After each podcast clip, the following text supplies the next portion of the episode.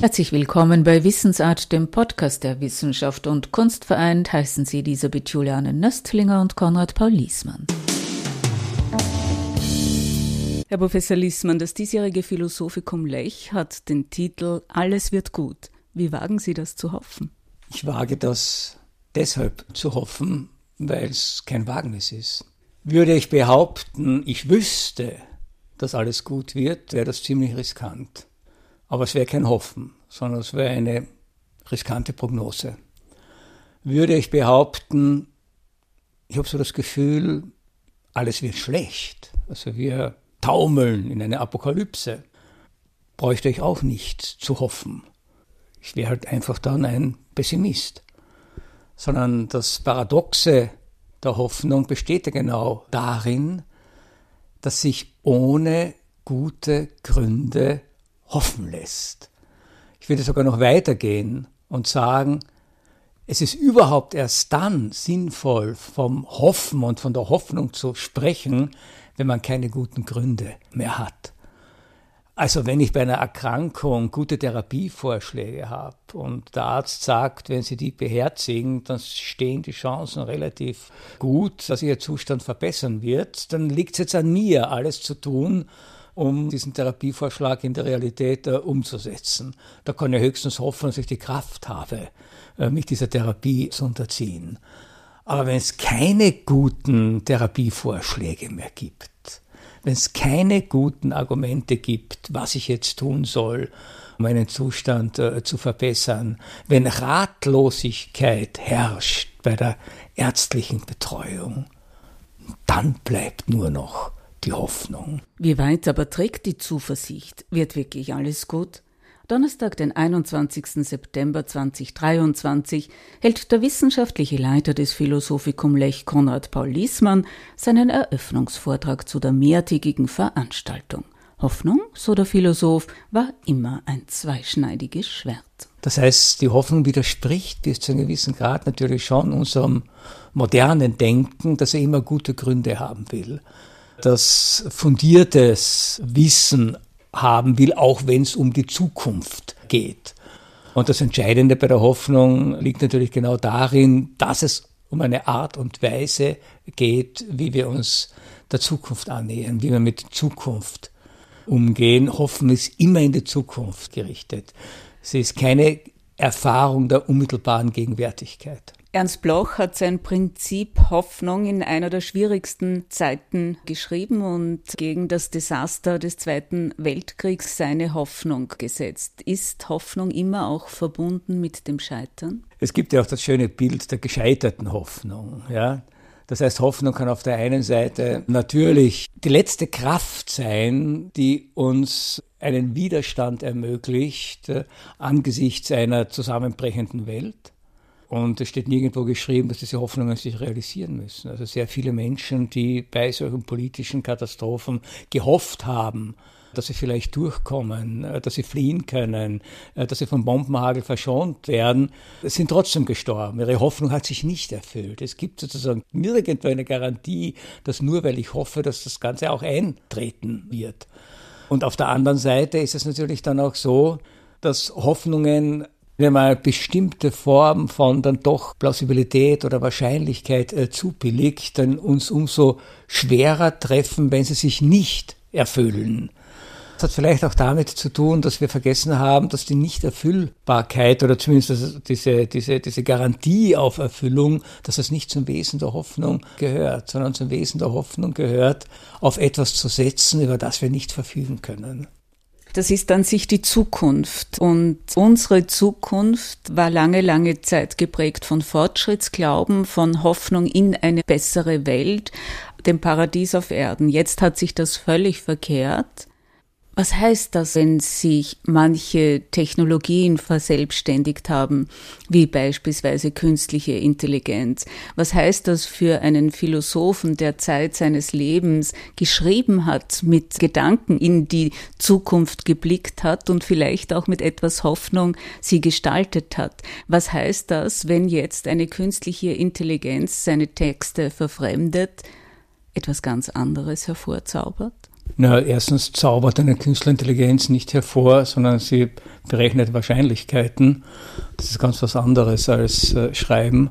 Und äh, zum anderen wäre ich vorsichtig bei solchen großen Zeitdiagnosen.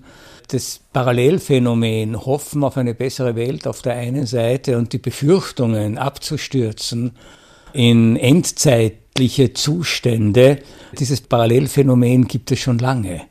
Das heißt also, es, es gab ja sogar mal eine christliche Sekte, die hoffte auf das Ende der Zeiten. Ja? Äh, das heißt also, paradoxer kann man das ja nicht äh, formulieren. Ich hoffe in die Zukunft, dass es keine Zukunft mehr geben wird. Und das war lange vor technologischen Revolutionen.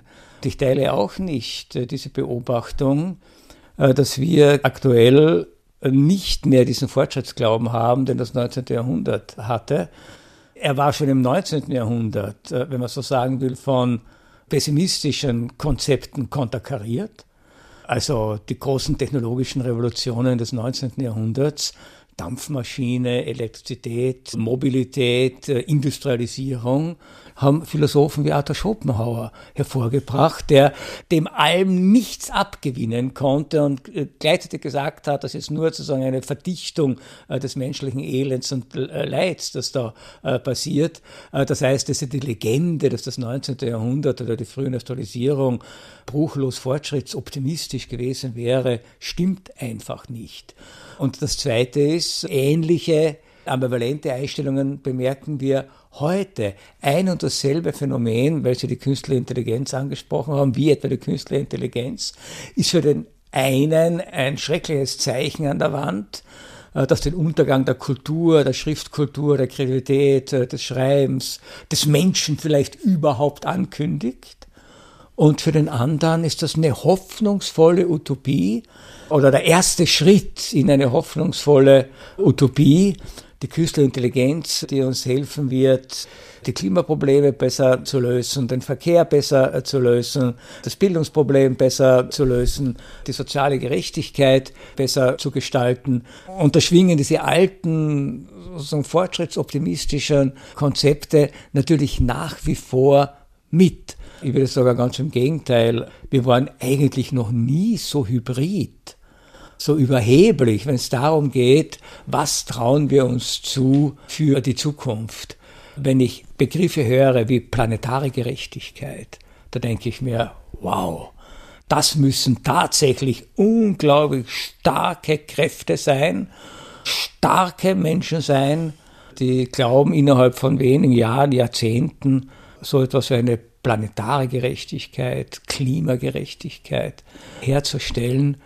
Und das widerspricht natürlich allen, was wir vom Menschen wissen, was wir über den Menschen erfahren haben, gelernt haben, widerspricht allen historischen Erfahrungen, wo noch jeder Versuch, Gerechtigkeit herzustellen, in Terror und Diktatur geendet hat. Aber wir glauben unbedingt auch nach wie vor daran, wir geben die Hoffnung nicht auf.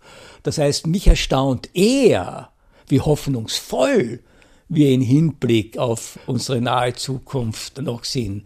Ich bemerke überhaupt nicht oder nicht nur, so könnte man sagen, diesen zähneknirschenden Defetismus. Für gläubige Christen ist die Hoffnung neben dem Glauben und der Liebe eine göttliche Tugend. Ist diese Tugend mit dem Austreten vieler Menschen aus der katholischen Kirche mit dem Schwund der Gläubigen verloren gegangen? Steht unsere Hoffnung überhaupt noch in dieser Tradition? Oh ja, es ist genau in dieser Tradition, nur in ihrer säkularisierten Version. Daraus entstehen auch diese hybriden Ansprüche. Das heißt, ich kann jetzt diese Hoffnung nicht mehr an eine jenseitige Instanz delegieren, der ich mich ausliefere. Aber diese Vorstellung, im Paradies leben zu wollen, äh, die haben wir trotzdem noch immer. Die haben wir verinnerlicht. Nur müssen wir das jetzt hier gestalten und hier erledigen. Das heißt, wir haben sozusagen aus diesem transzendenten Hoffnungshorizont einen immanenten Hoffnungshorizont gestaltet, aber mit den gleichen absoluten Ansprüchen. Das heißt, dass genau sozusagen diese paradiesischen Vorstellungen jetzt hier realisiert werden sollen. Und wenn es nicht hier geht, dann vielleicht am Mars. Ja, aber irgendwo geht's äh, für uns. Was wir offensichtlich nicht können, ist uns tatsächlich sozusagen zu bescheiden und äh, zu sagen, also ja, für bestimmte Dinge, da kann ich mir zwar etwas wünschen, wünschen kann ich mir ja alles. Ja, hoffen ist ja nicht identisch mit wünschen. Ja? Aber ich kann es eigentlich realistisch nicht erhoffen. Aber gerade bei diesen Dingen, wo es dann wirklich um diese existenziellen Fragen geht, ja, für die mal die Religionen eine, eine, eine Antwort angeboten haben, was die Sterblichkeit betrifft, was äh, Gerechtigkeitskonzepte betrifft, müssen wir einfach äh, nach Mitteln und Wegen suchen, um das sozusagen hier zu gestalten, weshalb ja auch sehr viele politische Bewegungen durchaus diesen religiös, fanatisch, dogmatischen Charakter haben, obwohl sie sozusagen nicht religiös sind. Ja? Aber sie haben dieselben Absolutheitsansprüche, äh, die seinerzeit die Religionen hatten. Kann die Philosophie einen Ersatz bieten? Nein, die Philosophie ist äh, kein Religionsersatz, die Philosophie ist auch kein Trost. Sozusagen in einem religiösen Sinne.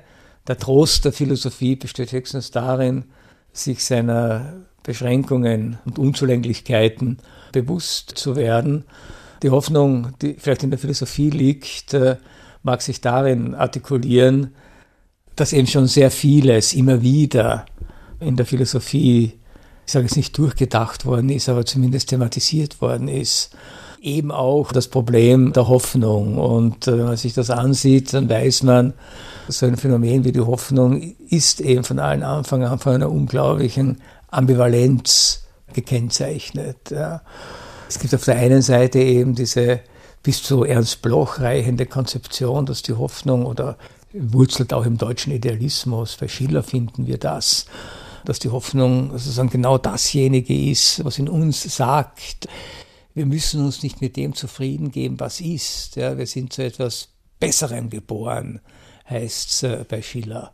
Und das wäre eben das Bessere, das wäre eben das Leben in Freiheit, das wäre das Leben in Würde, das wäre das Leben in äh, schöpferischer Imaginationskraft. Und auf der anderen Seite gibt es dann diese beinharten Analysen eines äh, Friedrich Nietzsche, der gesagt hat, also die Hoffnung ist sozusagen das Übelste aller Übel, denn sie ermöglicht uns ein an sich sozusagen Elend immer wieder fortzusetzen und von vorn zu beginnen. Die Hoffnung erhält das aufrecht angesichts von Zuständen, in denen nichts, aber überhaupt nichts bewahrenswert oder erhaltenswert ist. Aber wir hoffen trotzdem, dass wir es irgendwann einmal hinkriegen.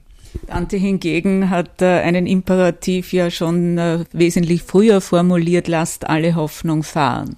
Ja, aber da muss man schon dazu sagen, bei Dante steht dieser Imperativ am Eingang zur Hölle und er gilt nur für diejenigen, die zum ewigen Strafgericht verdammt sind. Er gilt natürlich nicht für diejenigen, die ins Paradies kommen.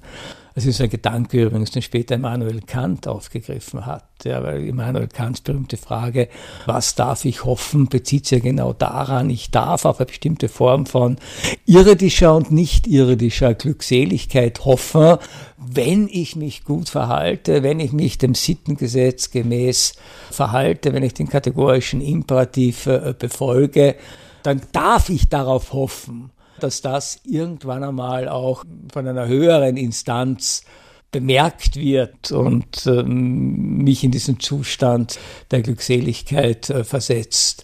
Es ist übrigens ein gesamter Gedanke bei Kant, äh, dass er sagt, also wir haben nicht das Recht auf das Glück oder das Recht, ein Glück zu suchen, sondern wir haben das Recht zu versuchen, uns unseres Glücks würdig zu erweisen. Und wenn ich das zusammenbringe, darf ich darauf hoffen, dass sich dieses Glücksgefühl äh, in einem umfassenden, auch transzendenten Sinn dann tatsächlich einstellt. Also für alle diejenigen, die sich um altertümlich formuliert, um ein moralisch integres, sittliches Leben bemühen, gilt dieser Imperativ über Dantes Inferno nicht. Er gilt nur für die Bösen. Das Problem ist allerdings, ob das stimmt oder ob die Bösen nicht genauso ihre Hoffnungen haben und alles Mögliche tun, nur eines nicht, ihre Hoffnung fahren zu lassen. Was ist Ihre Hoffnung? Meine Hoffnung ist, dass das jetzt ein halbwegs gutes Gespräch war und äh, dass dieses Gespräch viele Hörer findet. Vielen Dank dafür. der Philosoph und Leiter des Philosophikum Lech, Konrad Paul Liesmann, Wissensart, dem Podcast der Wissenschaft und Kunst vereint. Das Philosophikum Lech findet bis 24. September 2023 am Adelberg statt. Auf bald, sagt Elisabeth Juliane Nöstlinger.